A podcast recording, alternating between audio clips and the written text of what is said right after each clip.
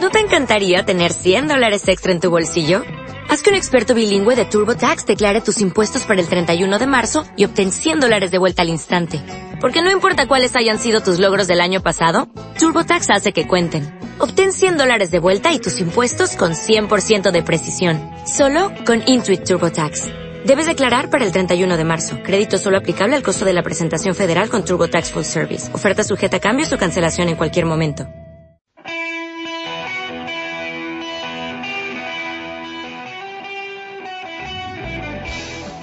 Diputado colorado Fitzgerald Cantero presentó la semana pasada un proyecto de ley que crea el Estatuto de las Víctimas, Causavientes y Damnificados de Delitos y además instituye un comisionado parlamentario ocupado de atender estas situaciones. Ayer lo entrevistamos aquí en Perspectiva y él explicaba cuál es el sentido de esta iniciativa. Lo que estamos proponiendo es la creación del Estatuto de las Víctimas, o sea, crear un estatuto donde eh, la víctima, los familiares, quienes, quienes tengan este, bueno, así vinculación con, con el hecho, tengan la posibilidad de ejercer una serie de derechos, que pueden ejercerlo o no, pero que tienen la potestad de hacerlo. Entonces, eh, resumidamente lo que podemos decir es que establecemos lo que es el principio de información y accesibilidad a las actuaciones policiales y judiciales, por esto que mencionaba recién que hoy no, no sucede, el principio de tener asistencia letrada y psicológica gratuita, obviamente este, cuando, cuando así se desee y, demostrando que realmente no se puede acceder a, a, ella, el principio de reconocimiento de una indemnización o reparación eh, por el daño, el principio de comparecencia en el proceso penal, es decir, darle la posibilidad a la víctima de que tenga eh, la oportunidad de comparecer ante el proceso penal y aportar pruebas. ¿Cómo ven este proyecto, Leonardo?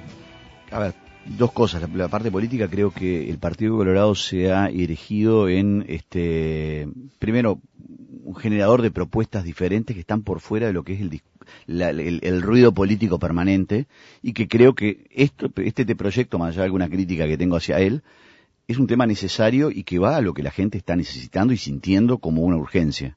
Yo creo que eso es una gran inteligencia de la conducción no soy del grupo de Pedro Bordaberry, soy un ballista este, anarco, ya a esta altura. ah, este, pero era ¡Qué combinación! Sí, claro. Es incongruente, no tengas dudas. Ahora somos todos anarcos, Los ballistas anarcos. o sea, so- soy, soy orejano, o La- sea, la pero, pero, pero sí, pero sí me parece que está bueno la conducción que le ha hecho este Bordaberry de decirle a cada diputado que cargate un tema y hacer un, un proyecto y explicarlo. En ese sentido creo que es muy pro- por- productivo para la política uruguaya. Creo la- que la idea es buena, este, me parece que este, en muchos países existe este tipo de idea, donde este tipo de institutos en donde se le da un apoyo a las víctimas y se reconoce el problema de la víctima.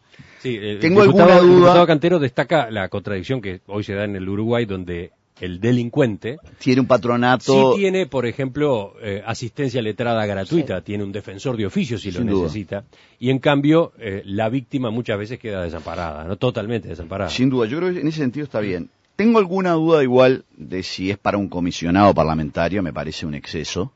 Este, tengo alguna duda también. Lo que pasa es que eso está pensado, según dice el diputado Cantero, Claro, como la para- contrapartida para de- equilibrar. Hay un comisionado para las cárceles, bueno, que haya un comisionado para las víctimas. Pero es diferente el caso, porque me parece que acá lo que se está tratando de defender en el comisionado de las cárceles es justamente el derecho este, individual y la posibilidad de abuso de la autoridad pública. Creo que eso está muy bueno. Me parece un poco excesivo, pero más allá de eso, lo otro que también me preocupa y que hay que tomarlo con mucho cuidado es que las víctimas tienen absolutamente todos los derechos a, poder tener una asistencia y a poder tener un, un apoyo psicológico. El tema del acceso en el juicio de la víctima, es decir, la posibilidad de la comparecencia en las actuaciones judiciales o policiales, hay que tomarlo con mucho cuidado porque la víctima está en un estado psicológico muy especial y muchas veces eso atenta contra el principio de inocencia.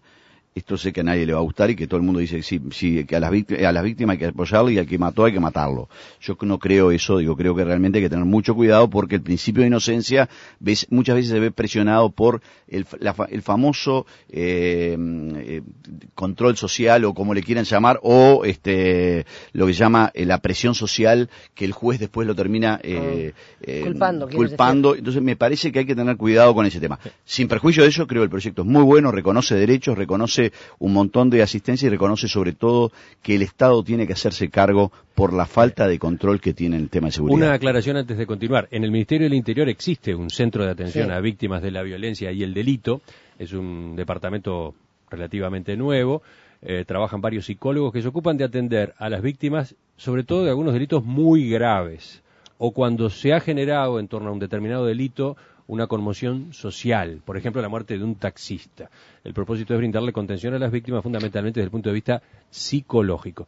No se ha desarrollado lo suficiente aún, eh, quizás por eso es que en el proyecto del diputado Cantero se insiste mucho en, que- en- en que tiene que haber de parte del Estado un mayor apoyo. Yo estoy de acuerdo. Y tiene la categoría de ser un instituto. Pero yo creo que en, en estas circunstancias en las que vive el país de, de- de tanta inseguridad pública, hay una cosa que es fundamental, que es mantener los equilibrios. Este, a mí a veces me da temor este, que el clamor popular empuja a la, empuje a la clase política a tomar medidas que después sea difícil eh, retroceder, ¿verdad? Este, ¿No te convence eh, esto? eh, o sea, me convence en parte, o sea, me convence de que haya un instituto de- de- que ampare a las víctimas. Que las víctimas tengan, tengan asesoramiento legal cuando no lo puedan pagar, estén al tanto de lo que ocurre en los procesos, lo cual no quiere decir intervenir Exactamente. en los procesos, pero que estén al tanto me parece correcto, que tengan apoyo social y psicológico también. No estoy de acuerdo que haya indemnización económica, eso nos metería en un berenjenal De demandas terrible, de terribles. demandas terrible. El proyecto Pero prevé que la indemnización, eh, en principio, esté a cargo del victimario. Del victimario. Y cuando el victimario no pueda o, o no se pueda hacer eh, efectiva la indemnización de parte del victimario, es que entra el Estado con un fondo que el proyecto propone crear a partir del 20% de lo que el Estado Este, invierte en publicidad. Yo, le, yo, yo lo que le advierto al diputado que eso nos mete en un lío eh, que después no se sabe quién lo va a manejar. Yo no, yo no me metería en ese lío. Sí me parece interesante lo del comisionado. ¿Por qué? Este, porque es diferente que, que las cárceles, ¿verdad? Ahí el comisionado parlamentario tiene, eh, digamos, trata de poner un freno al, al exceso de autoridad Pública. de- de- pública. Me parece bien. Acá no es necesario, pero le da, hace intervenir al Parlamento en el tema, ¿verdad? Y le da un estatus al tema mayor que un programa del Ministerio del Interior que un día de mañana podría discontinuarse. En ese sentido sí lo veo. En el otro no, no es comparable, ni es un tema de decir, ah, si lo, porque yo, yo lo escucho muy seguido, si los delincuentes tienen tales derechos, este, eh, nosotros los ciudadanos, este, no tenemos ¿Quién nos ninguno. ¿Verdad? ¿Quién nos ampara? Eso no es tan así, para empezar. Y segundo, también el delincuente tiene derechos. Este, esto, es, esto es algo que hay que defenderlo, o porque si no nos podemos convertir en una, en una sociedad muy, muy autoritaria. Edgar, eh, no sé si no sé si dis- discrepa contigo, pero ob- observa lo siguiente, dice, mirar el drama de la violencia desde el punto de vista de la víctima es un avance cultural e ideológico. Hay que reprimir al violento, pero fundamentalmente hay que ser solidario con el agredido. Es un ángulo con el que hay que ver los derechos humanos, dice este No, oyente. estamos de acuerdo. Sí, eso estamos, yo comparto lo que acaba de decir el oyente desde el punto de vista de los derechos del agredido y sobre todo que sienta, este, haya como un, un respaldo en cuanto a la contención, etcétera. Eso lo creo que, que se comparte desde el punto de vista de la idea del proyecto de ley, ¿no?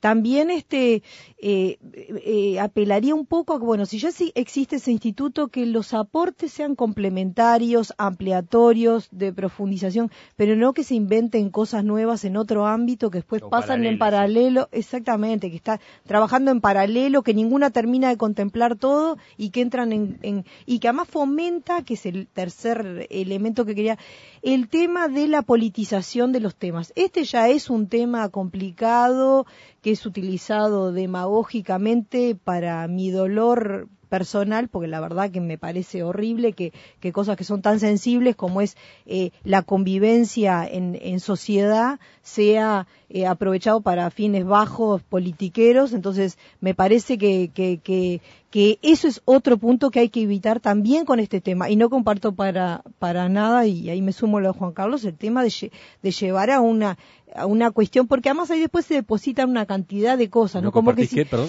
el Las tema de la demandas. indemnización, de la eh, económica, porque finalmente ¿qué ocurre? Que también en eso se depositan, como que le va a uno restituir el, el, el perjuicio que le causó lo que sea una rapiña o, o cuestiones más Una graves, muerte. obte- una muerte, obtener un beneficio económico. Sí, aquí creo que estamos todos los eh, tertulianos de acuerdo. Me parece que es evidente que es importante elevar el rango de la preocupación de la sociedad al grado de instituto, pero como decíamos la semana pasada a propósito de la tertulia sobre si había que llevar sin su consentimiento a los indigentes a un refugio, ¿os acordáis que se habló de que existían ya estructuras, de que por qué no funcionaban mejor? Bueno, si existe ese amparo a las víctimas psicológico, ese tipo de apoyo, bueno, dotarlo de mejores recursos para que pueda funcionar debidamente, ¿no? Y lo otro que sí que coincido, me parece que la reparación, si bien puede parecer que apacigua un poco el dolor y el duelo, eh, se puede convertir en una trampa mortal para el Estado, en este caso uruguayo, porque le pueden llover demandas millonarias a las cuales no puede hacer frente. Y otro tema importante es que ese 20% que yo también leía, Emiliano, de que tendrían que destinar los entes eh, estatales, El 20% de lo que tienen previsto eso, invertir para en publicidad. publicidad. Exactamente. Eh, me parece que eso cumple con el rol de responsabilidad social, pero seguramente luego veamos que es insuficiente para mantener la nueva estructura que se va a tener que generar para sostener el instituto, el comisionado, en fin, todos los puestos de trabajo que esto va a demandar y sobre todo para estas demandas que van a empezar a caer una tras de otra. Muy breve, lo del 20% de la publicidad oficial era como se, como pobre Doyenar vivía cuando era director de Canal 5. Después cortan la publicidad no tienen plata. Yo creo que es- es- es- estas son cosas que a veces Claro. carecen de este sentido, sentido práctico. práctico. Y, y eso en tiempos de bonanza puede ser efectivo. Si se acaba ese tiempo el de tiempo de bonanza, No, es que a, a- este, a Juan Carlos Claro. le tocó el, el tema de crisis, no, no le tocó la buena, ese es el Sí. problema. No tenías nada. Le- que me-